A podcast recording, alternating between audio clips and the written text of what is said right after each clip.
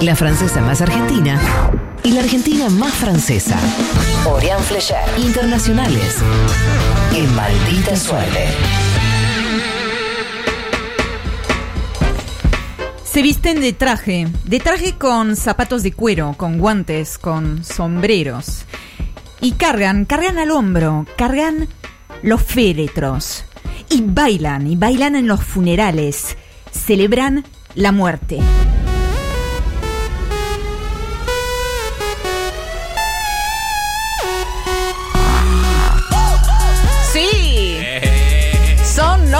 Portadores de ataúdes. Sí, su misión, dar una última fiesta al difunto. Para que las lágrimas de los que se quedaron de este lado se vuelvan alegría. Esto está sucediendo en, en Ghana. Ya, ya, Ghana tu- es. ya tuviste la, la oportunidad, ¿no? De viajar a Ghana. Es el meme de la pandemia, Es claramente. el meme de la pandemia. Estamos hablando de la República de Ghana, un país de África Occidental, ubicado en esa panza que tiene el continente mirando hacia el Atlántico Sur.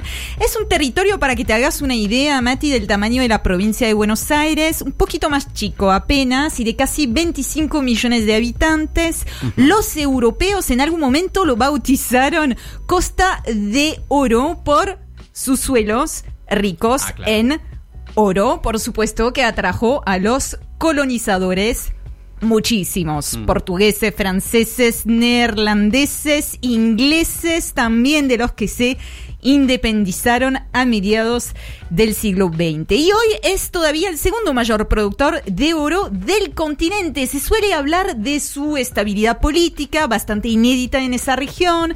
Se suele hablar de sus paisajes, de sus playas codiciadas por los surfistas y selvas y un lago gigantesco, pero Ghana no es noticia por ninguna de esas características. La noticia son ellos.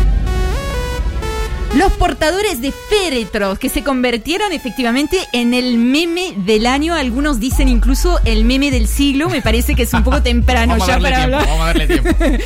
Lo que sí coincido con vos es, sin lugar a dudas, el meme de la pandemia. Se hicieron viral en todas las plataformas que se te ocurra. Suelen aparecer también esos videitos cortos donde la gente va intercalando imágenes de situación muy border al límite en cuanto a, a riesgo de vida o muerte y van intercalando esas imágenes con el baile justamente de la muerte. Bueno, esa música que escuchábamos recién, que de alguna manera es la banda sonora del meme, se Sí. llama Astronomia. Originalmente es de un músico ruso conocido como Tony Iggy, que es su nombre artístico.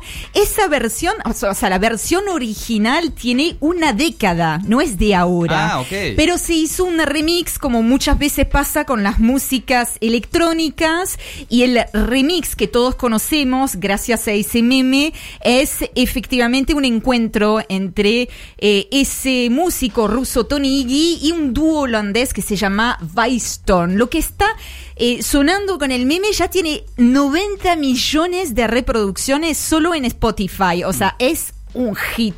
Pero la verdad que poco tiene que ver con la música que efectivamente suena en los funerales. Bueno, bastante distinto, ¿no? Esto ya no es música de estudio. Esto es una toma que hizo la BBC en un funeral en Ghana Es para muy distinta la música de Sí. la que bailan posta real y la de los Sí. videos memes. Lo que pasa es que hoy ha- hay como todo un abanico de propuestas posibles que pueden elegir, pero digamos, en un principio no, no fue así.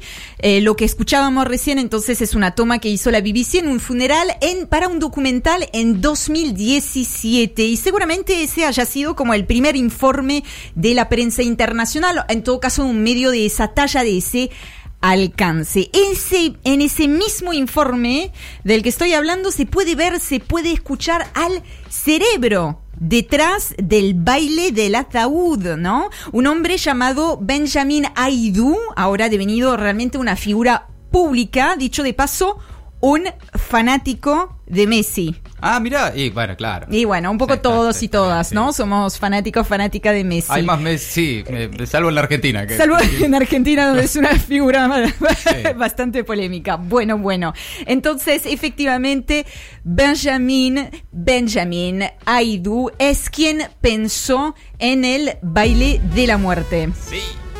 Esto, eh, la verdad que empezó mucho tiempo antes de que supiéramos del coronavirus. Es un hombre que fundó su propia funeraria unos años atrás y lo que hizo fue... eh, decidió cambiar la forma en que se celebran los velatorios. O sea, no estamos hablando de una tradición ancestral, estamos hablando de una iniciativa reciente.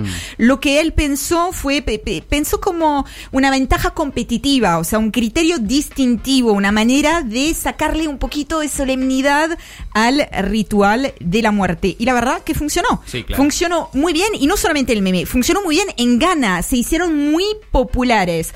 Hoy, Mati, si querés contratar su servicio, tenés que pagar unos 350 dólares y de ahí para arriba, según qué vestimenta, porque tienen nada, eso, un abanico y vos podés elegir qué música, si más coreografía, si menos Hay coreografía. distintas tarifas según, claro. Exacto, todo. pero un precio mínimo sería unos 350 dólares. Y es una iniciativa que le permitió a Benjamin hacer crecer su negocio y también contratar, generar empleos concretamente.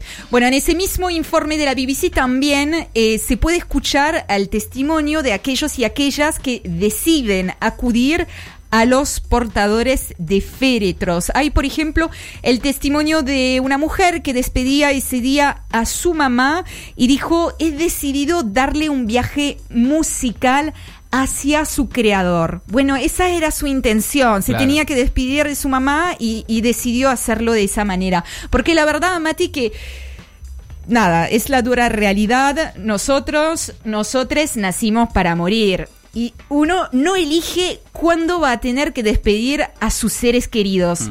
Pero con un poco de suerte, tal vez podamos decidir cómo.